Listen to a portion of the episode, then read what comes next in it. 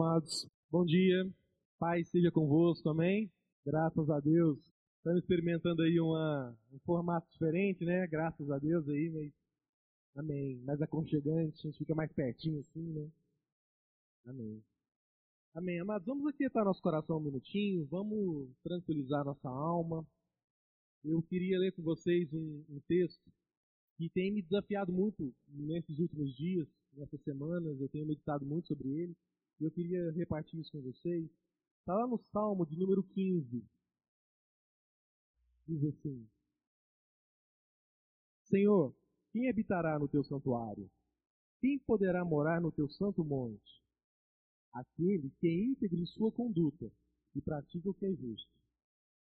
E de coração fala a verdade e não usa a língua para difamar que nenhum mal faz ao seu semelhante, e não lança calúnia contra o seu próximo, que rejeita quem merece desprezo, mas honra os que temem ao Senhor, que mantém a sua palavra, mesmo quando sai prejudicado, e que não empresta seu dinheiro visando lucro, nem aceita suborno contra o inocente. Quem assim procede, jamais será abalado. E, amados, esse texto tem falado muito ao meu coração, porque é um texto que fala de estrutura, de fundamento, né? Fala, o texto começa com um questionamento, um questionamento que busca identificar quem vai de fato habitar na presença de Deus. E ele termina concluindo que essas pessoas, as pessoas que têm esse fundamento jamais serão abaladas. Serão firmes, seguros. É um texto que fala de uma vida estabelecida sobre virtudes. Não é uma vida estabelecida sobre ansiedade, sobre, sobre apetite, sobre gana ou ganância, mas é uma vida estabelecida sobre virtude. Essa é a vida, amados, que não é abalada.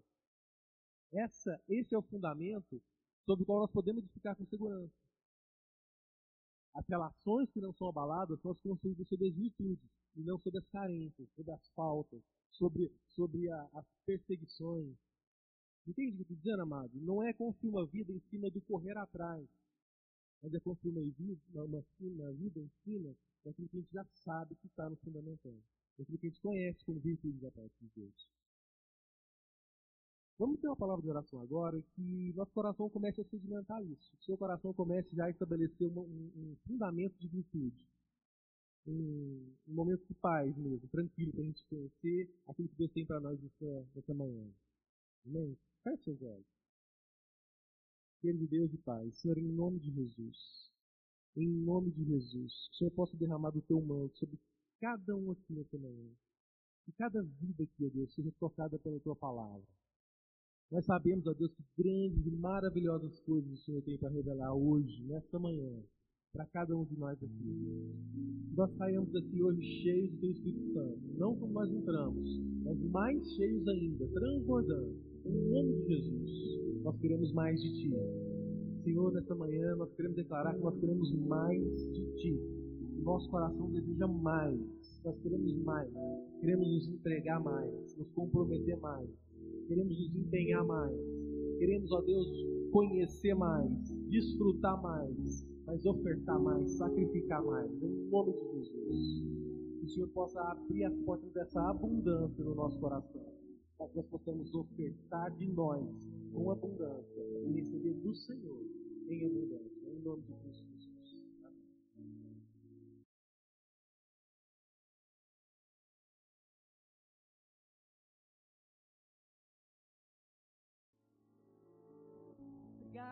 Senhor, por essa manhã. Como povo de Deus, como família, nós podemos mais uma vez te dizer: nos rendemos ao Senhor. Queridos, tenho certeza. Delícia de ver quanto tempo! Meu Deus! Como é importante nessa manhã estarmos totalmente rendidos. Hoje de manhã a gente estava vindo para cá, um pouquinho antes de vir para cá. Gente acordou, né, amor? Estamos felizes por essa oportunidade. Me alegrei quando me disseram: vamos à casa do Senhor. Você é a casa do Senhor, viu? É você que é, não é esse prédio. E eu me alegro quando eu encontro com você. E aí a gente toma banho, toma um cafezinho, escolhe a roupa mais bonitinha, né, amor? Hoje Paulo Júnior está até estreando uma camisa linda que eu dei para ele. Comprei lá em Porto Rico. Panamá, desculpa. Eu errei. E a gente ali naquela emoção, pedindo para o Espírito Santo dar, trazer a gente para cá, para a gente encontrar com vocês e a gente ter mais uma vez essa oportunidade de reconhecer a soberania de Deus sobre nós. E eu quero te convidar nessa manhã. Permita. Permita. E aí eu falei para Paulo Júnior, tá bonitinho. Ele ficou achando meio ruim com uma calça nova que ele comprou, não estava muito boa. Do jeito que tá bonitinho. Sabe, essas coisas é gostosas na nossa vida. A gente tem que cultivar isso. Né? O elogio, o presente. Mas o mais gostoso foi olhar para ele e saber que a gente estava começando uma semana diante de Deus. E ele firme, me conduzindo, vamos, né? Mulher não atrasa, né, gente? Nunca. Vamos. Sabe, essa alegria foi nos concedida pelo Espírito Santo, amém? E eu quero te lembrar, eu quero que. Eu, quando eu canto essa música, tem gente que canta essa música. Coramos! Eu já queria. Eu, quero coro, eu queria cantar assim. Deixa eu pôr a, a, a coroa na cabeça de Jesus. Com muita alegria. É a minha forma, a minha leitura. Pode sentar, querido. Mas essa manhã, eu queria que você cantasse essa música. Com essa alegria. Primeiro, porque o rei que te escolheu. Não foi você que escolheu o rei. Amém? E ele te escolheu e ele disse que através de mim, de você, ele queria que a gente compartilhasse esse reino de alegria e de justiça e de paz. Então está aqui um tanto de gente que está entendendo essa convocação desse rei. Que as escamas dos olhos foram caídas porque a gente está aqui nessa manhã para realmente celebrar essa oportunidade. Tivemos uma semana difícil, muito bem. É como o Júnior falou, no mesmo dia, que foi ontem ontem de ontem? Ontem de ontem, a gente, é, a gente. Não, mas um dia só, acho que foi ontem, sexta, aliás. Nós recebemos a, a notícia de que estava nascendo filhos que a gente estava esperando no nosso rebanho. Nasceu, pastor. Depois de um pouquinho, pastor, minha, minha irmã morreu. Depois de um pouquinho, a gente foi para o velório, descobrimos que não era só um, um irmão que tinha perdido alguém querido, eram dois irmãos que estavam naquele mesmo lugar. E depois de noite a gente toma banho, faz uma maquiagem, vai fazer um curso de ação de graça por um casamento.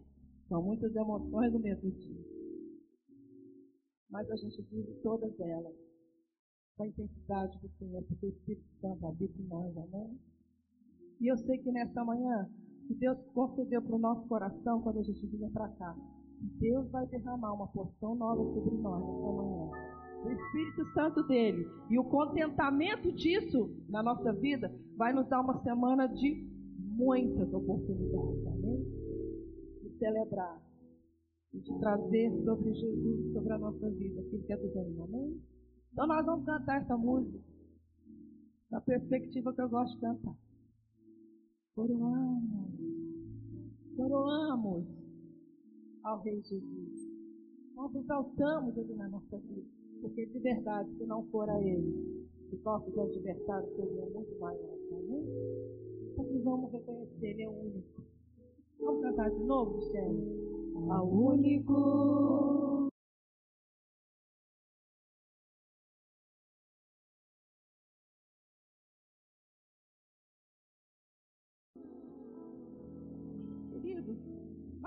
versículo aí na sua Bíblia. Ou liga a sua Bíblia, ou abre, Filipenses 2, verso 13. Quantos estão aí com a Bíblia? Queridos, esse é o livro mais precioso da sua vida. Quem dera que você pudesse ter recurso para comprar um para deixar na bancada do banheiro, no seu criado do quarto, na sua bancada da cozinha, para que de forma que você esquecesse de levar ou pegá-lo em todo lugar, você achava esse livro. Quem não tem, compra ou baixa na internet. Diz assim, Filipenses 2, 13. Pois Deus está sempre agindo em vocês para que obedeçam. Esse pai te ama ou não? Esse pai sabe da sua índole ou não? Sabe o quanto nós precisamos dessa dedicação dele ou não? Ele cuida, sempre agindo para que vocês obedeçam à vontade dele, tanto em pensamentos como em ações. Eu louvo a Deus por essa promessa. É uma promessa de Deus para nós. Por isso nós somos salvos. Porque no dia que os meus pensamentos estiverem mais ligados à minha carne, eu posso até pensar o que eu não devo. Mas logo pela manhã a bondade dele e a misericórdia dele se renova, e aí o Espírito Santo dele me lembra que eu não posso ficar naqueles pensamentos. E aí eu tomo posse de novo daquilo que eu devo. Claro que às vezes eu falo bravo ou grito, mas eu não sou uma mulher brava, nem que vive gritando. Mas quando eu estou gritando, ou quando eu estou brava, é porque eu não estou no espírito. Mas Deus é um Deus que vela, que cuida, para que Ele nos lembre que nós vamos tanto pensar como agir como Ele quer. Daí quando eu faço isso, o Espírito Santo fala assim, Vai lá e pede perdão para Ele. O agir de Deus na minha vida não me deixa no lugar da ignorância. Amém, igreja? Fico sem esperança em muitas coisas. Às vezes a minha fé é abalada. Quantos de nós não viveu o processo de incredulidade? Mas aí Deus que dela, para que eu pense e haja, faz alguma coisa, tipo, um irmão te liga, você abre a Bíblia num lugar que, nó, que palavra. Alguém te puxa a orelha, fala, pastora, você não pode cantar assim. Pastora, por que, que você está com a fé tão fraca? É assim que Deus vai se movendo no nosso meio. Se a gente saísse daqui hoje só lembrando dessa promessa e guardando essa promessa, a gente já teria assim força para viver até alguns últimos dias, mas eu sei que Deus vai fazer muito mais. Mas eu quero te lembrar nós servimos um Deus que vai agir, que vai favorecer, que vai te usar céus e terra e tudo que nela há para te lembrar que você tem uma forma de ser. Qual que é? Qual é o padrão Cristo? Cristo. Amém? Então, nessa manhã, certamente, o Espírito Santo vai se mover, como já está se movendo. E ele vai te lembrar. E ele vai te trazer à memória aquilo que você precisa para essa semana. Mas uma das coisas que ele mais quer que você saia daqui nessa manhã é a certeza de que ele está presente na sua vida. Amém? Feche seus olhos.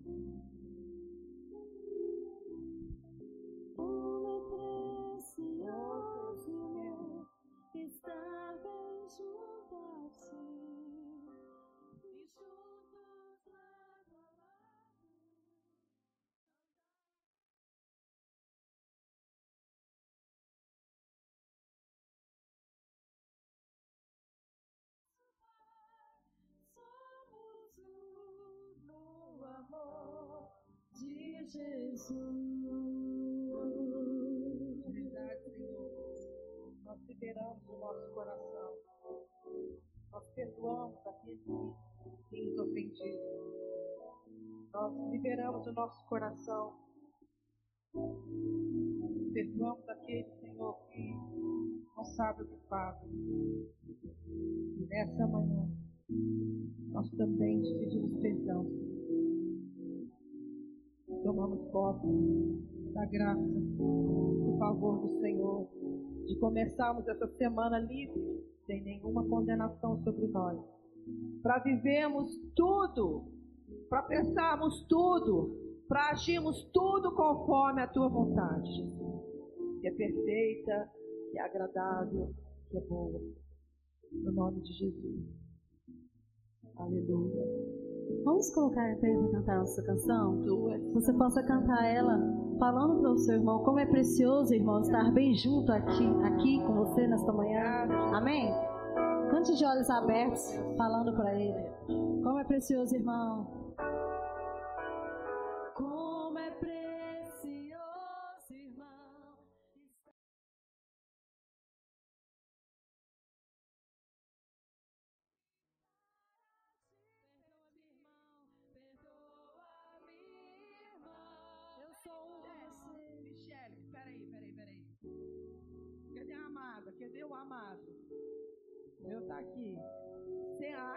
Não fez nada essa semana?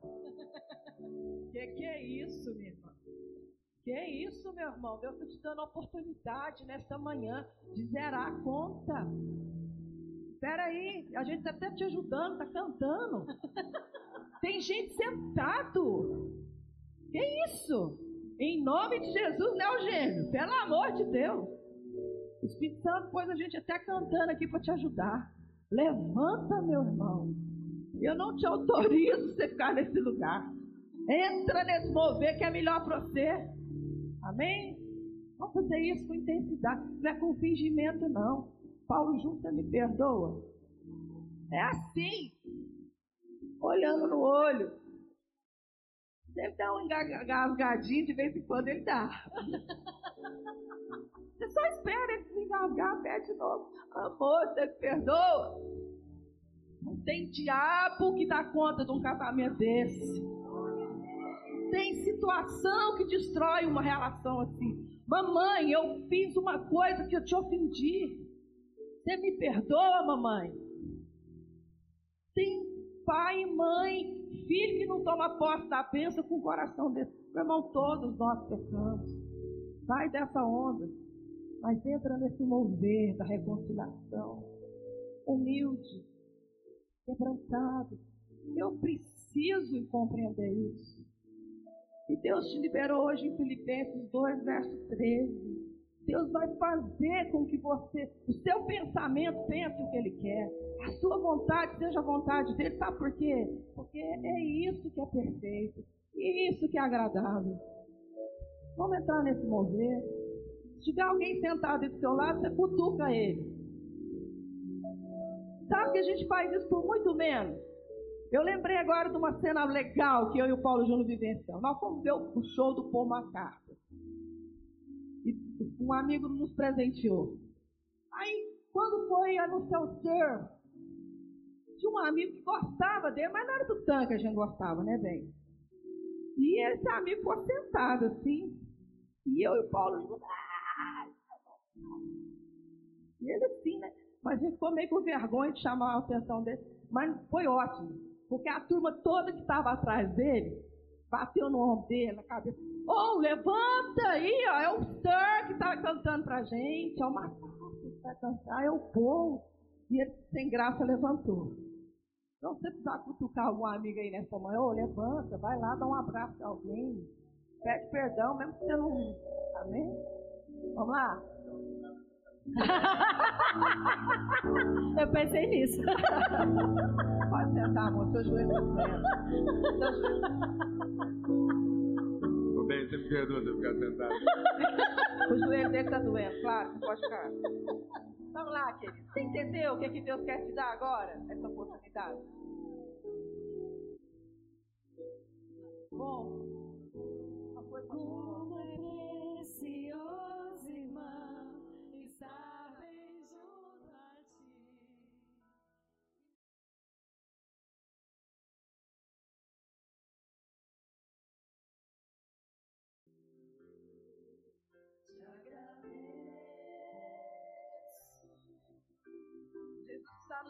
libertando nessa manhã da ansiedade. Não andeis ansiosos por coisa alguma. Coisa alguma, às vezes, significa sua cesta básica. O dinheiro para você pagar a escola do seu filho. E Deus tem me dado esse privilégio como família. De ter várias experiências nessa área. Enquanto a gente cantava essa música, até porque foi essa canção que eu cantei imediatamente depois dessa experiência. Isso me lembrou dessa experiência. E eu quero compartilhar ela com você. Não é melodrama, até porque eu compartilho essa experiência assim, com muita alegria no coração. Porque Deus me deu essa oportunidade de ver um sobrenatural acontecer. Porque eu acredito que foi sobrenatural. Nós não passamos por aquilo, e por eu não passei por essa experiência que Deus queria que eu sofresse. Deus não quer que eu sofra. Deus quer que eu seja sábia em toda e qualquer circunstância. Deus quer que eu esteja livre de qualquer medo. Deus quer que você aprenda e eu aprenda que o choro pode durar toda a noite, mas pela manhã há uma alegria de Deus. A minha manhã de alegria aconteceu mais ou menos 8h45 na cidade de Edimburgo. É a experiência que eu quero compartilhar no mês onde eu tinha que tirar 30 centímetros de neve todos os dias da porta da minha casa para poder levar minhas crianças para a escola. A gente aprende a viver na neve, viu? Quando a gente entende os desígnios do Senhor. E Paulo Júnior teve. Paulo Júnior é um homem, quero dar esse testemunho. Quem anda com ele mais tempo aqui, eu acho, nesse auditório sou eu. São 34 anos. Paulo Júnior ganhou uma graça de Deus, isso é favor de Deus sobre a pessoa dele. Onde ele chega, rapidinho Deus coloca ele no meio dos governantes, dos líderes de igreja. E não foi assim quando a gente morou na Europa. E a agenda desse homem, quando a gente estava vivendo na Europa, foi uma agenda de Deus. E orgulho muito da esposa dele por isso. Ele não parava em casa. Eu não estou sendo irônico. Ele não parava em casa. Era conferência atrás de conferência. Eu, eu me lembro que a primeira conferência que Deus permitiu que o Júnior fosse preletor, e ele era. Nós morávamos lá oito, nove meses, a fluência do inglês era perfeita na vida dele. Outro, outra coisa que eu não, sobrenatural que eu não entendo. E ele viajava muito. E havia 50 anos que não havia um encontro de unidade em Edimburgo. 50, 50 anos que as igrejas não se juntavam. E meu marido chegou lá em pouco tempo, juntou esse povo tudo num ginásio. E tinha 8 mil pessoas nesse ginásio. Para escutar um brasileiro falar de unidade. Mas para a gente viver isso, a gente teve que morar lá. Numa época que o nosso dinheiro era 6,7 para 1. Tem noção? E nós não tínhamos pessoas que nos sustentavam. A igreja era muito pequena. Nós, e nós não queríamos também isso, né, amor? A gente acordou como casal. Olha como Deus faz você pensar o que Ele quer. Hoje eu não pensaria isso mais que o salário que ele tinha ia dar para gente. E a oferta que ele tinha ia dar para gente.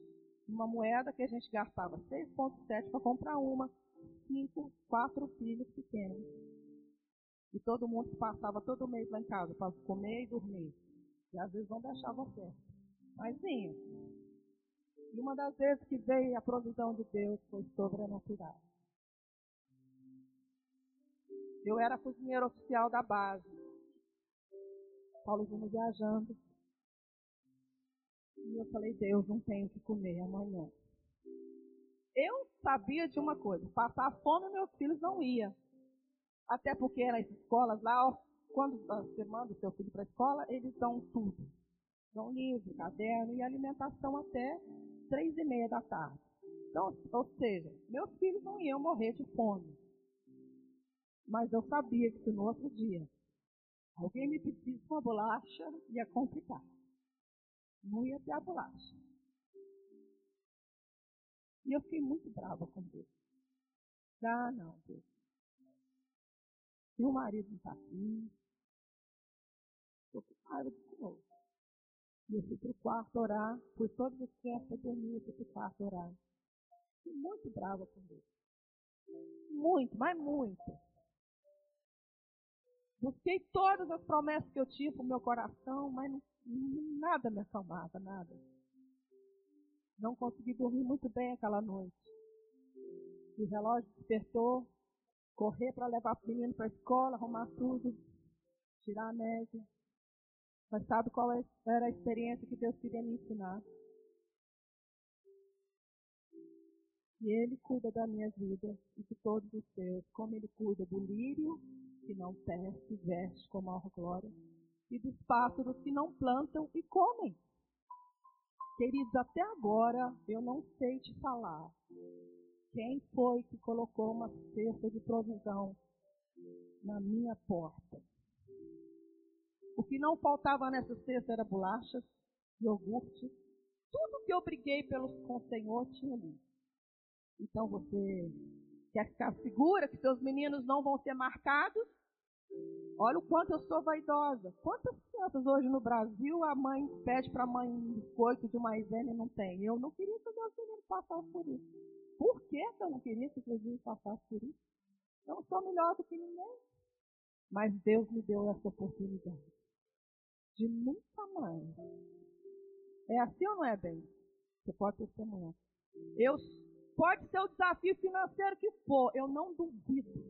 Se Deus falar com meu marido e, eu, e nós orarmos, eu não duvido, porque a provisão vai vir. Ainda que você passe a noite inteira brigando com Deus, ele vai convencendo o seu coração, ele vai moendo a sua carne, mas pela manhã vai vir uma cesta que você nunca vezes vai saber quem te mandou. Exatamente com aquelas coisas que você brigou com Deus. Por isso que eu agradeço ao Senhor nesta manhã. Não tenho medo mesmo. Sei estar contente. No dia da briga, o Senhor, e no dia da cesta, na minha frente. Vamos cantar esse cântico de novo. Eu sei que tem muitas mulheres nessa manhã que estão com medo o salário do marido não fechar a conta esse mês. Mas não vai ser o seu medo que vai ajudar seu marido. Não vai ser o seu medo que vai trazer essas coisas extraordinárias do reino de Deus, essas coisas sobrenaturais. E muito menos força para o coração dele. Mas vai ser o seu amém. Vai ser o seu amém. O seu amém. Eu quero te irmã, saia desse lugar. Fale com Deus, precisa dele. Que te suporta nas suas vidas. Eu quero agradecer ao Senhor nessa manhã. Te agradeço por tudo. E até aquelas coisas que eu sei que o Senhor já vai fazer. Eu já te agradeço. Porque nós servimos um Deus. Deus que pode. Deus que pode.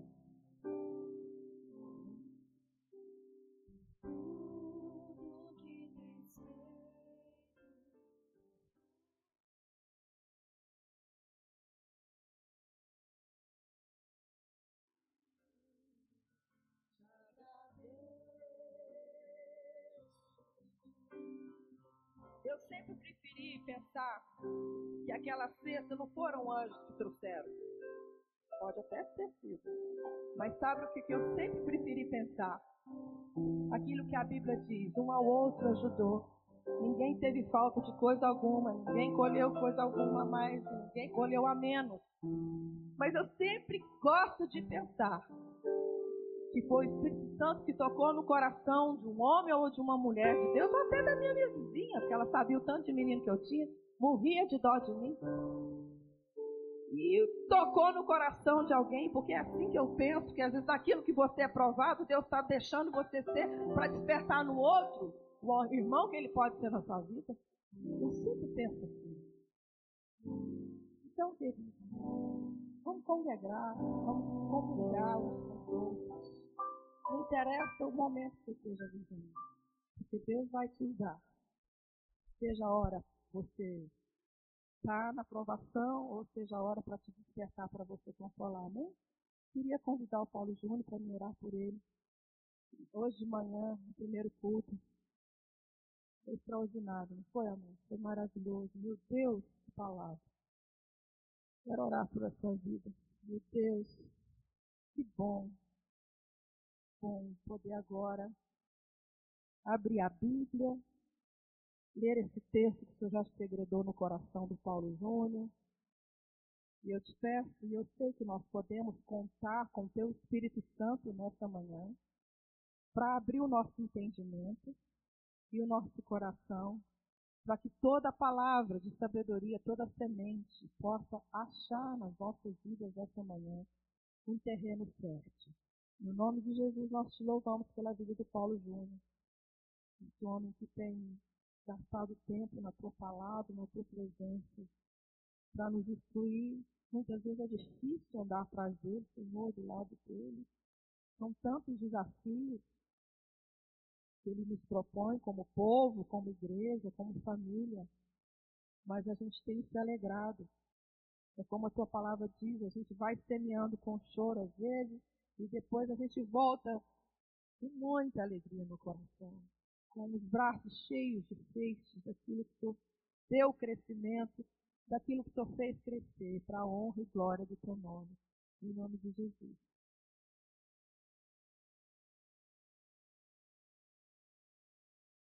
Graças a Deus. Amém? Muito bom. Eu não sei o que você está achando desse novo formato aí. E eu estava até compartilhando na primeira reunião. Ontem eu não estranhei tanto, porque o, o público era outro, então estava tudo diferente. Agora, com o nosso pouco que a gente está acostumado, eu estou com a sensação que eu vesti a camiseta ao contrário, né? E que a etiqueta está pegando aqui na garganta. Mas a, a, a gente pediu que não mexesse no formato, para a gente fazer um test drive aqui, fazer uma experiência, né? E a gente já há muito tempo tudo foi montado aqui para a gente usar das duas formas. Então, a instalação elétrica também a gente e a gente fez para usar dessa forma e nunca tinha usado. Aproveitamos o evento de ontem, já estava o palco montado e tal, e estamos fazendo esse teste, né? Ver como é que você sente, o que, que você acha. Eu acho que o pessoal lá do que fica lá na varanda está achando melhor porque não vai dar torcicó lá. Está todo mundo achando bom porque né, a gente pode melhorar. Porque se eventualmente a gente for achando que o formato é esse mesmo, nós podemos inclusive ficar só com as colunas de metal aí, ter mais transparência aí, melhora para todo mundo. O fato é que nós tivemos um evento aqui, até queria chamar o Rafael, vem cá. Que a gente teve um evento aqui muito bom ontem, que foi é, é, o evento da, do, do Mosaico, e um conteúdo muito bom. E daqui a pouquinho nós vamos desligar essa luz aqui, se estiver incomodando a vista de alguém. É, era daqui a pouquinho, não era para ser agora não. Mas tá bom, tá bom. É, eu sei que alguém falou para você desligar agora. Era, eu ia falar que era daqui a pouquinho, mas tá tudo certo. Todos os pecados são perdoados aqui hoje de manhã. Amém. E é porque a gente queria a luz do mosaico assim. Não, pode deixar, pode deixar. Tá tudo certo. Não, fica quieto. Então, é, foi muito bom e a gente quer falar um pouquinho disso. E aí, outra coisa que aconteceu nesse formato é que desse jeito não cabe o mesmo tanto que cabe antes. Cabe 20 pessoas a mais aqui para dentro. Né? E, então a gente conseguiu colocar mais 20 pessoas para dentro, que é sensivelmente melhor. Né? E às vezes com é, sem o palco aqui a gente consegue melhorar. Então vai indo aí, talvez a gente vai testar mais umas duas vezes e ver como é que todo mundo reage aí. Se você achou que ficou bom, fala. Se é para você é indiferente, não fala nada. Se você achou que foi ruim, fala também, tá bom? E aí a gente vai agora, se você não faz diferença, por favor, fala nada não, tá bom? Beleza? Foi bom ontem, não foi? Deus de misericórdia. Foi muito bom. O conteúdo vai estar disponibilizado aí, o Rafael vai falar um pouco. É, no primeiro culto, Paulo Júnior pediu falar um pouco o que é o mosaico. E eu brinquei aqui que o mosaico é tipo sal da terra. Ninguém consegue explicar em 30 segundos. A não ser que você só fala que é uma igreja. Mas se for você explicar assim, não, lá no sal da terra acontece isso, a gente está meio e tal, aí você já precisa de uns minutos a mais. E o mosaico é a mesma coisa. Então, como a gente não tem uns meses, né? A gente fala, a gente resume assim, anda com a gente seis meses. É mais fácil do que eu te explicar. E o mosaico é a mesma coisa. Anda com a gente um pouco, é mais fácil a gente explicar. Mas, numa frase, o movimento mosaico é um movimento relacional de unidade. Por que, que eu coloco, a gente coloca a palavra relacional antes? É para a gente entender que essa unidade não é feita de qualquer maneira. E a gente está aqui com um cara, igual a tia Lana falou agora, que é a pessoa que nos inspira em tudo isso. Muito do que a gente imprime lá no mosaico é o que a gente tem aprendido, vivido, desgastado. É, até postei uma foto agora comigo, o Paulo Júnior Marcão, colocando são as pessoas que amam, que inspiram e tal, mas também que tratam, que limam. Né? E, e é assim, porque na relação a gente tem essa questão de ser tratado. É relação também, é como o provérbio diz, como terra, aquilo terra. Esquenta, né? Corta. E lá em Recife, teve, a gente teve lá ano passado, e o Paulo Júnior trouxe uma palavra para nós, assim, que a gente absorveu, entendeu que isso traduz muito o que a gente fez. É, em Mateus, tem uma pesca, né, que Jesus está com os discípulos, a pesca está muito ruim, e aí ele manda os discípulos jogar a rede do outro lado, e o texto fala o seguinte, os peixes eram muitos a ponto das redes se romperem. Os peixes eram muitos e as redes se romperam. E aí depois mostra uma, como se fosse uma última pesca em João, que era uma outra pesca. No, no Evangelho de João, fala que Jesus, passando pelo caminho, viu os discípulos consertando redes. E aí eles depois foram para a pesca, a pesca estava ruim também. Jesus falou assim: pode jogar agora, que agora vai dar peixe. E aí o texto fala o seguinte: os peixes eram muitos e as redes não se rompiam. Então a gente entendeu que o mosaico é os discípulos consertando redes pelo caminho. Então a gente não é, não tem a presunção de achar que nós que fazemos a rede, a rede está feita. Nós também não fabricamos unidade, a unidade é do Espírito, é tudo resolvido. Só que a gente entende que tem pontos de conexão dessa rede que está desgastado. Então a gente quer estabelecer essas conexões, essas pontes, melhorar essa, esse nó dessa rede, para a gente poder caminhar com mais saúde. Então esse é o movimento mosaico. Você quiser acompanhar mais no Facebook, a nossa página Movimento Mosaico, no YouTube, Movimento Mosaico no Instagram, Movimento Mosaico. E tudo que a gente fez aqui ontem vai estar disponível no YouTube, de graça, no, no SoundCloud também. O Danilo deve compartilhar também no canal da, do MOL aqui. Você vai poder ter acesso a tudo. Né? A gente está com um incentivo assim, do Ministério Sal da Terra e do Paulo Júnior também. Né? Lembrando que o Mosaico é um movimento de unidade, não é só Sal da Terra. Mas aqui é a nossa casa. Né? Aqui a gente é inspirado e tal. E aí, nessa plataforma, a gente foi inspirado a produzir mais conteúdo. A, a entender que o jovem não é só aquele que é mão de obra, mas ele produz também. E aí a gente já conseguiu lançar quatro materiais. Tempo. De outubro para cá nós lançamos quatro livros. E a gente está ali no fundo, você procura a gente. Tem um que é o Movimento-se, que fala muito que a gente crê como movimento mosaico. Não é um livro só de contar a nossa história, ele trabalha com princípios que a gente crê. Então você vai ver aqui princípio de transformação, princípio de unidade, princípio relacional. Então está tudo escrito aqui. Esse outro livretinho da Sara, Sara, levanta aí. A Sara é namorada do Estevão, está ali fora. A Sarinha escreveu um livro chamado Justiça. E a gente também está com ele ali. Tem esse que foi o lançamento de ontem, que é o Free Bonhoeffer, que é sobre um dos personagens que nós falamos ontem, um cara que foi morto, enforcado por conspirar contra Hitler. E tem o Ortodoxia Integral, que todo mundo já deve ter visto há muito tempo, que fala sobre a teoria e prática integrada na, na nossa vida cristã. Não há essa dicotomia. Bom, o importante é a gente entender que tem jovem produzindo conteúdo. Esses livros foram escritos por pessoas de 21 a 25 anos. E livros que o Paulo Júnior e, por exemplo, o Augustus Nicodemos, que é um cara muito tradicional, muito conhecido no país, endossou então não é qualquer livro, não é, não é jovem que está brincando. É jovem que tem muito conteúdo. O menino que escreveu isso aqui tem 25 anos, é mestre em filosofia. Então, a Sarinha é economista. Então, assim, a gente está nesse esforço de produzir material. Né? E a gente agradece o empenho dos irmãos, a casa. Ontem vocês hospedaram a gente aqui, foi maravilhoso. Né? O Paulo Júnior, o Celano. Muito obrigado, gente. Vocês também sempre apoiam, sempre dá tempo para a gente falar. Eu me sinto muito confortável aqui, muito agradecido. Obrigado. Valeu, Rafa. E ontem o conteúdo foi muito forte, porque sem perceber, a gente estava falando aqui sobre três personagens da nossa história aí, né? É, o mais velho deles é o São Jorge. Nós estávamos falando aqui sobre o nosso irmão, exemplo de vida para nós, o São Jorge, São Jorge mesmo, lá do cavalo, do dragão, aquele negócio todo lá. Então é dele mesmo, não é seu Jorge, não. Então ontem nós estávamos falando do, do São Jorge, estava falando do São Bonhoeffer e estava falando do São Robert Calley. Quem, uma das pessoas que pregou foi o São Rafael, tivemos também aqui o São Pedro, estava aqui ontem falando, né? o São Carlos estava aqui ontem compartilhando, e eu fiz uma conclusão, eu sou São Paulo, então ontem eu estava compartilhando. Uma vez um cara me perguntou, que, que você é? Eu falei, sou pai de santo. É verdade. Se você é casado, não queira ser outra coisa. Peça para Deus e fala, Deus me faça um pai de santo. Que a promessa de Deus é que todos aqui sejam pais de santo. Glória a Deus, amado. Aleluia. Amém. E aí me perguntaram, o que, que você faz? Eu falei, eu benzo. Meu negócio é benzer. Você está precisando de benzer alguma coisa, vou lá, benzo a sua fazenda, benzo a sua empresa, benzo as suas vacas. Meu ministério de oração cresceu muito quando eu era benzedor de vaca, porque eu orava lá pelo meu trabalho, orava lá pela fazenda que eu cuidava, as vacas que eu cuidava. Aí o povo começou a perceber que minhas vacas ficavam menos doentes que a deles, produzia mais leite. Aí você perguntaram, o que, que você faz? Eu falei, eu benzo. Olá, benzo. Você pode dar benzer as minhas? Eu falei, benzo.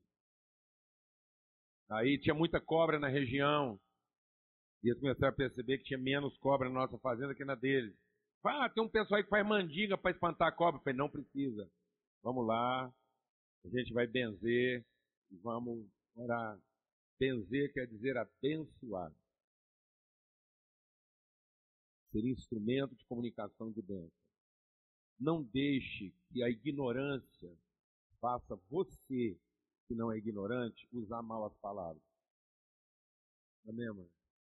Porque tudo que Deus criou, criou a partir da palavra. E a fé vem da palavra. Glória a Deus.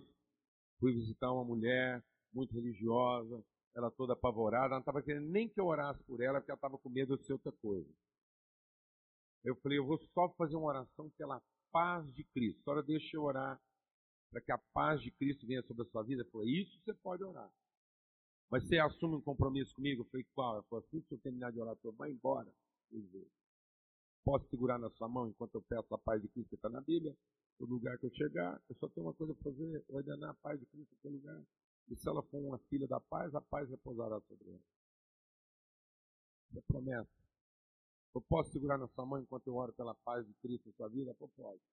Segurei na mão dela, ministrei a paz de Cristo como promessa de Deus na vida dela. Logo que terminou a oração, ela não quis largar minha mão, falou assim: O que, que o senhor é? Eu falei assim: Sou padre. Ela falou: É mesmo? Eu falei: Claro, sou padre. Fala, eu, eu não sou padre? Tem no mínimo cinco filhos para mostrar que eu sou padre. Sou padre e padre de santo.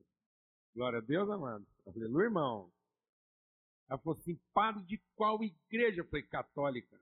Ainda bem que ela não me perguntou qual católica. Porque se ela pergunta, eu já ia dar um estressinho, porque eu não sou romano. Sou católico, mas não romano. E, aliás, em termos de espiritualidade e de serviço a Deus, não sou romano, não sou goiano, não sou berlandense, porque eu entendo que igreja não tem sede.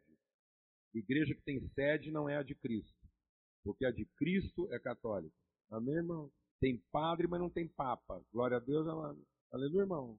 Então, alegria a gente estar tá aqui, porque pudemos conversar sobre a vida desses homens. A gente nem se apercebeu que quando a gente elencou lá o Bonhoeffer, o São Jorge e o Robert Calley, a gente estava listando São Jorge, um funcionário público, Bonhoeffer, um religioso, um aristocrata que virou sacerdote, ministro religioso, são Jorge, um grego, nascido de família simples, que seguiu uma carreira militar disciplinar, exemplar, e foi convidado a sair lá da Capadócia e aos 24 anos ser capitão da guarda romana em Roma. Ascensão meteórica. Bonhoeffer, com 13 anos de idade, tinha planos de reformar a igreja, porque ficou sabendo que a igreja era decadente.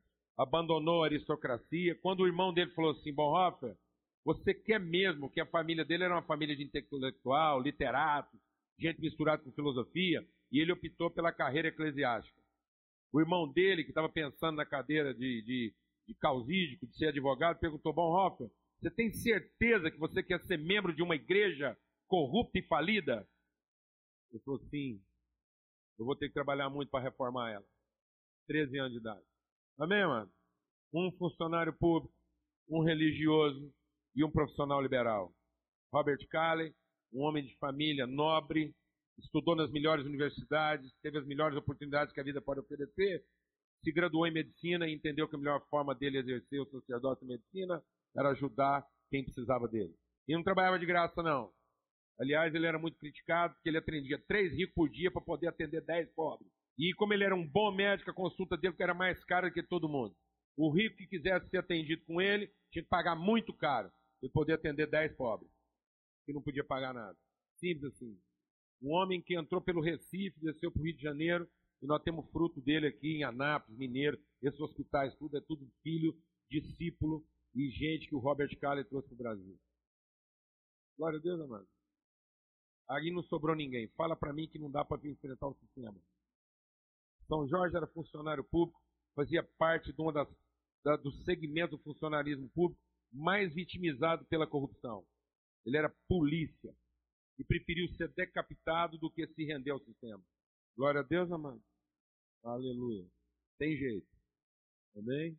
Então abra sua Bíblia lá no livro de Tiago, na carta do Tiago à igreja. E a gente quer compartilhar um pouco sobre isso, porque a gente estava meditando aqui ontem é, sobre esses homens e, e, sobre o desafio da gente ser apenas cristão. Cristão. Né? A gente compartilhou muito aqui ontem sobre ser um cristão ordinário. E infelizmente, deixa o Espírito de Deus ministrar o seu coração. Nós estamos vivendo um período da tirania da mediocridade, a tirania do fracasso. Tiago vai falar um pouco sobre isso aqui no capítulo 4, porque ele vai falar sobre soberania de Deus, sobre o projeto de Deus para você ser uma pessoa bem-sucedida. Amado, nós estamos vivendo hoje uma, uma tirania que se estabelece no nosso entendimento, na nossa alma, na nossa maneira de pensar. O nosso problema é que nós estamos acostumados, nós fomos levados a pensar que as coisas acontecem de forma é, extraordinária. Não, amados, as coisas acontecem de forma ordinária. A palavra de Deus diz que Deus estabeleceu uma ordem, e tudo que andar dentro da ordem de Deus é sucesso absoluto. Não tem jeito de dar errado.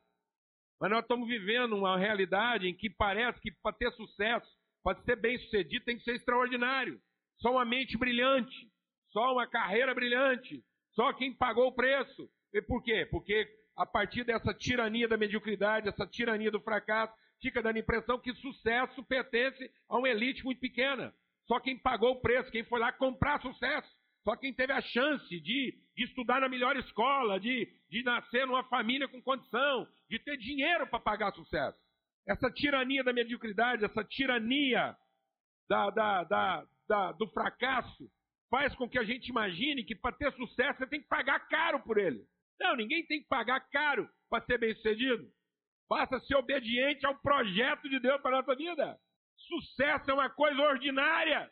Sucesso é pela ordem. Extraordinário é o fracasso. A gente ficar surpreso de ainda encontrar gente fracassada. Infelicidade é extraordinário. Não é extraordinário ser feliz, meu irmão. Extraordinário é ser infeliz. Não é extraordinário ser sábio. É extraordinário ter sido criado por Deus que projetou toda a bênção a seu favor e você ainda ser medíocre, estúpido, ignorante e infeliz. Isso é extraordinário. A gente tinha que estar surpreendido, amado. É com a desgraça, a gente tinha que estar surpreendido com a ignorância, com a infelicidade. A gente tinha que estar surpreendido é com a carência. A gente tinha que estar surpreendido em encontrar alguém bem resolvido. A gente tinha que olhar para a pessoa e falar, rapaz, eu estou impressionado o tanto que você é extraordinariamente ignorante, o tanto que você é extraordinariamente estúpido, o tanto que você é extraordinariamente mal resolvido. Você quer uma coisa extraordinária, meu irmão? Vou falar para você de uma coisa extraordinária. Câncer é uma coisa extraordinária. Porque quer dizer simplesmente que uma ordem foi quebrada. Câncer é uma célula que resolveu ser rebelde a uma ordem. A ordem de Deus é que a gente viva bem. Que a gente seja bem sucedido. Tem nada extraordinário disso, não. A gente foi levado a pensar que a nossa felicidade estava no futuro. A gente foi levado a pensar que ser bem sucedido vai depender daquilo que eu faço. Sucesso, êxito, felicidade não é uma coisa que eu compro nem eu adquiro com meu esforço. É o resultado ordinário, simples e direto de ser uma vida totalmente alinhada com aquilo que é o projeto de Deus. Não tem outro destino, você vai ser bem sucedido. Amém, mano? Simples assim. Não tem que inventar. O nosso problema é que a gente fica aí tentando reinventar a roda, criar um projeto. E aí o Tiago está falando sobre isso. Ele diz assim: agora escutem, Tiago 4,13, agora escutem, vocês que vivem dizendo, hoje ou amanhã iremos a tal cidade e ali ficaremos um ano fazendo negócios e ganhando muito dinheiro. Vocês não sabem como será a sua vida amanhã, pois vocês são como uma neblina passageira que aparece por algum tempo e logo depois desaparece.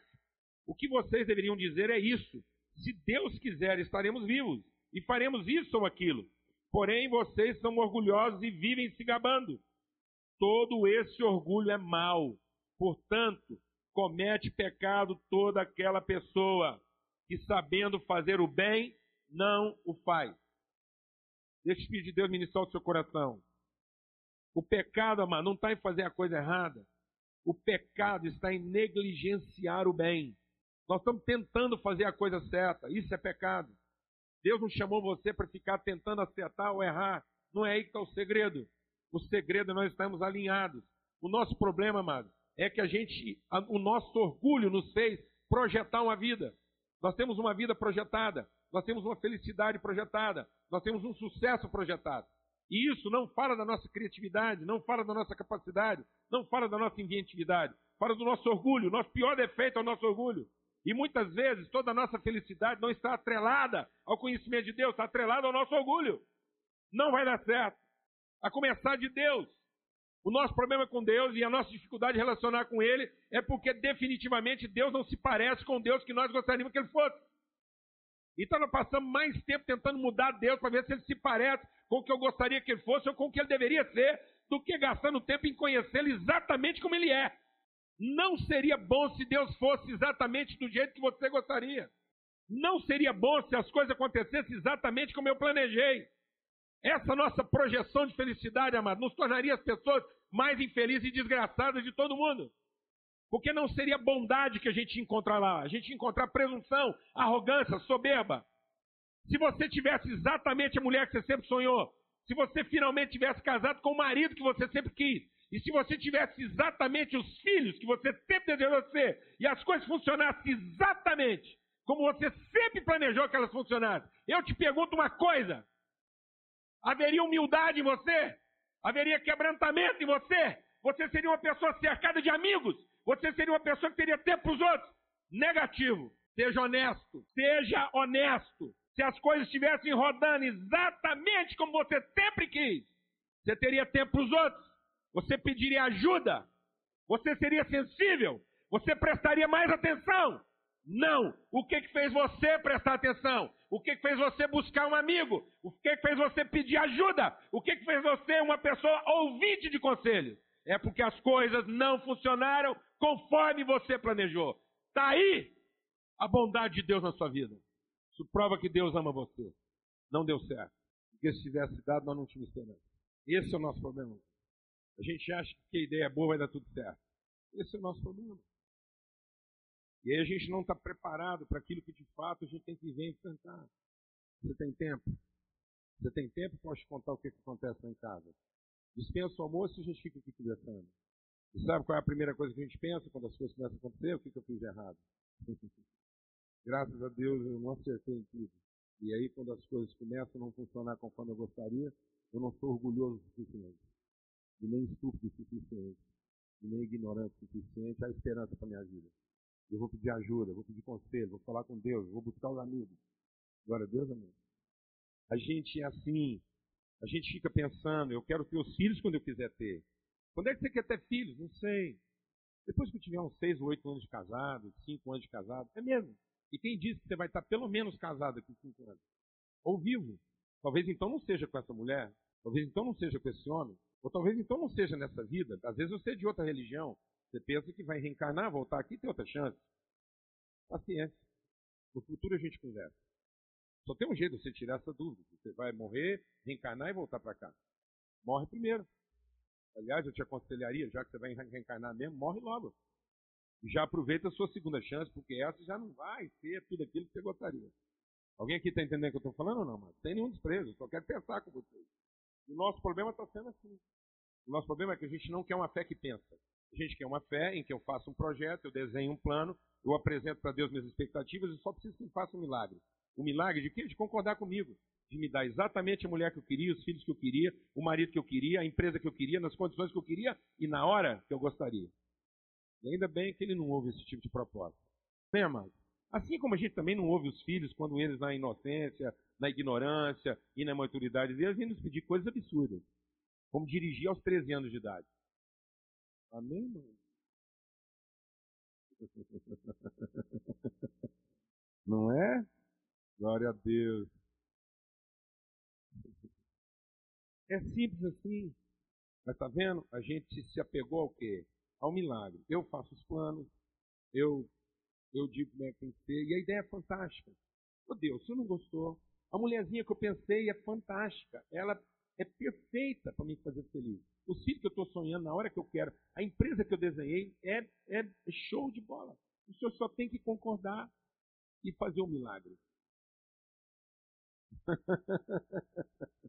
Meu Deus, o que a religião está fazendo com a gente?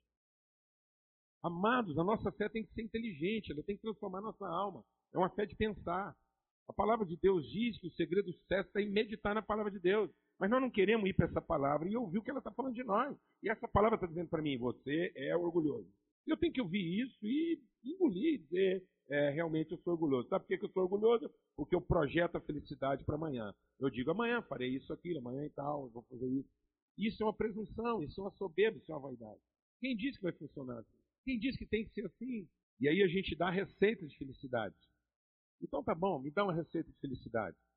Eu conheço um pai que tinha dois filhos, fez o melhor para os filhos dele. Sempre trabalhou, deu tudo, um cara de sucesso, ajuntou lá um patrimônio que dava para manter ele e os dois filhos dele bem alimentado por muitos anos.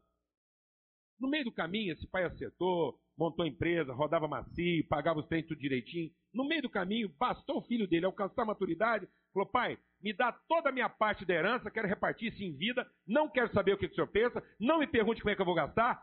Hashtag fui. Olha que bela notícia, amado. Que bela notícia. Vai lá, meu irmão, faz tudo certo. Cria seus filhos, educa, coloca na melhor faculdade. Come o pão que o diabo amassou, igual está todo mundo acostumado a fazer. E no momento que ele achar que dá conta dele mesmo, ele vai pedir tudo antes que você morra, para a gente não ter que pagar espólio, não ter que pagar nada, nem advogado, nem banqueiro. E aí vai lá, racha tudo, me dá em vida, vou torrar. E não me pergunte para onde eu fui, porque o senhor vai ficar sabendo que eu fui fazer porcaria. Fui comer com os porcos. Deu tudo errado, mano? Não, a história não acabou. Não deu tudo errado, não. Esse menino estava comendo lavagem. Esse menino emporcalhou a alma. E o que transformou a vida dele? Lá no meio daquela lambança toda, ele lembrou bem que meu pai falou que eu devia ter estudado mais. Bem que meu pai falou que eu devia ter feito o curso tal e não tal. Bem que eu tô nessa desgraça toda porque matei aula, colei na prova. Sabe por que, que eu tô aqui? Porque eu não fiz ginástica. Não estudei violino. Sabe por que, eu estou comendo com os pais? Porque eu matei aula. Não fiz concurso público. E sabe o que, que salvou esse menino? Não foi procurar na gaveta um diploma. Não foi fazer uma faculdade para vocação tardia. O que salvou esse menino não foi fazer supletivo. Sabe o que, que salvou esse menino? É que lá no meio daquela bagunça, chafurdada em lavagem, ele caiu em si e disse: Eu conheço um homem e eu conheço um homem que é justo. E conheço um homem que nunca adiou o bem. E um homem que trata até os seus empregados com justiça. E se esse homem resolver me receber em casa, nem que seja como empregado, eu tenho esperança. Você sabe por que, esse pai conseguiu salvar o filho? Porque ele não projetou a bondade para amanhã. Ele não deixou para ser bom amanhã. Ele não ficou preocupado hoje para ser bom amanhã. Ele foi bom hoje para se preocupar amanhã. Não escolha ter raiva hoje para perdoar amanhã. Se você tiver que escolher, escolha ter raiva amanhã. E se não der tempo, você tiver que escolher, escolha perdoar hoje. Não escolha se sacrificar hoje para abraçar amanhã. Abrace hoje se sacrifique amanhã. Se não der tempo, você já abraçou. O nosso problema, amados, é que nós estamos negligenciando o bem. E negligenciar o bem é o pior dos nossos pecados. E sabe por que, que nós estamos negligenciando o bem? Porque nós estamos deixando o bem para quando? Amanhã. E em que, que nós estamos gastando nosso tempo hoje, amado? Com os nossos planos de felicidade. Sabe quem ensinou você e eu a pensar em amanhã foi Satanás. Deus nunca nos ensinou a pensar em amanhã. Deus nos ensinou a ser obediente hoje, amoroso hoje, perdoador hoje, misericordioso hoje. E Deus falou: estou com você, eu e você estamos juntos nesse projeto. Tudo que você precisa nunca vai te faltar. Nunca te faltará todo o recurso que você precisa para ser bom sempre. E sou eu que estou te avalizando. Mas o diabo falou: não, Deus não está falando a verdade. No dia em que você fizer alguma coisa que diz respeito à sua competência, nesse dia você será. E isso é para que dia que ficou a nossa felicidade? Amanhã. E sabem o que nós estamos ocupados hoje? Fazer força. Por coisas que na verdade nós não tínhamos que fazer força nenhuma. E se estivesse todo mundo bem, estava todo mundo trabalhando melhor, estava todo mundo produzindo mais, estava todo mundo gostando do que faz. Sim ou não? Então, vou te contar uma coisa para concluir. Um dos caras mais importantes da humanidade, o cara que fez a diferença. Pensa um cara que fez a diferença. Ele não tinha habilidade intelectual, não tinha condições intelectuais para ser um erudito, um pensador, um escritor de livros, enfim, um estudioso, um defendedor de tese. Tão pouco esse cara nasceu com habilidades manuais, artísticas. Esse cara, ele não tinha habilidade para ser pintor, ele não, tinha, ele não era afinado, porque senão ele tinha virado um cantor, ele não era poético, sei lá até se ele era romântico. Esse cara era tosco. E de, de acordo com as condições da cultura da época, um cara que não tinha intelectualidade, nem na escola ele era mandado. E um cara que a pessoa percebia que ele não tinha muita habilidade artística, eles não ia gastar tempo em dar para ele um violão. Céu, matricular ele em aula de dança, igual a gente está fazendo aí. E não é porque você acredita que sua filha vai ser bom dançarina, não. Você está tentando é manter ela ocupada porque você está não pensa porcaria. Então vou te falar uma coisa, você está preocupado que a sua filha vai pensar porcaria, não matricula ela numa sala de balé onde todo mundo está lá porque as mães têm medo de pensar porcaria. Porque é só no que elas vão pensar. Se você está preocupado com sua filha pensar porcaria, ensina ela a pensar coisa boa e não a ficar ocupada. E se você quiser ensinar sua filha a pensar coisa boa, sua filha a pensar coisa boa, mostra para ele o que é uma pessoa que pensa coisa boa seja o mestre dele mostrando para ele não é que você é uma pessoa que só pensa coisa boa. Glória a Deus, irmão. E não uma pessoa que só pensa ficar ocupado. E basta ficar um pouquinho desocupado, ficar lá na pornografia. Ficar lá na vagabundagem, pensando como é que vai dar um golpe na mulher e tentando inventar uma mentira para poder não percebe. Aleluia. Sabe quem é o homem que eu estou falando? José, pai de Jesus. Um homem que a maior habilidade, a maior obra de José até hoje, a maior obra conhecida de José. Sabe qual foi a maior obra conhecida de José? Não. Não, a maior obra conhecida de José é que ele conseguiu transformar um coxo num berço. Ele era um carpinteiro. Então não vou dar conta de dar muita coisa meu menino, não. Mas pelo menos um berço que presta ele vai ter. Pregou uma tábua e hospedou Jesus em casa. E tudo que Jesus precisava para fazer a obra dele foi depositada do lado do caixote que ele pregou. Você entendeu isso, meu irmão? Você entendeu isso? É isso que vai transformar a vida da nossa família. Se você tiver que deitar seu filho num caixote, que seja porque você tirou tempo para fazer o banho. Estava preocupado em dar para ele um beijo. Você estava ali, inteiro, naquela hora e naquele lugar. E não pensando no amanhã. Que Deus te abençoe. Vamos ter uma palavra de oração. Senhor, muito obrigado por esse dia. Obrigado, Pai, porque um caixote pode fazer toda a diferença.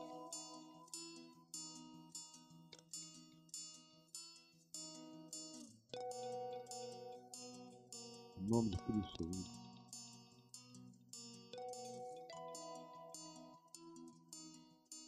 Uma mulher que tinha o marido dela do lado quando ela precisou dele.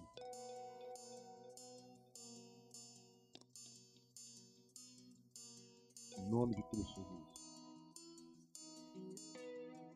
Deus, o pior do nosso pecado tem sido porque a gente sabe fazer o bem e não está fazendo. A gente está esperando que o Senhor faça o bem. A gente ainda está se vitimizando achando que alguém tem culpa porque os nossos planos não se realizam do jeito que a gente quer. E a culpa não é das pessoas, a culpa é nossa, porque nós fizemos planos que sido feitos dessa forma. e colocamos neles a nossa expectativa. Nós não somos vítimas de ninguém. Se nós somos vítimas é da nossa ignorância, nossa desobediência, da nossa soberba. Nós temos que confessar o nosso orgulho. E sermos pessoas, ó Pai, que fazem o bem hoje. Meu amado, em nome de Cristo Jesus, você saia daqui esta manhã com o compromisso de perdoar hoje, de ter raiva amanhã, de ter esperança hoje, se desesperar amanhã. Em nome de Cristo Jesus. Pelo sangue do Cordeiro. Espírito Santo de Deus. Sela isso nas nossas vidas. Em nome de Jesus. Amém. Amém.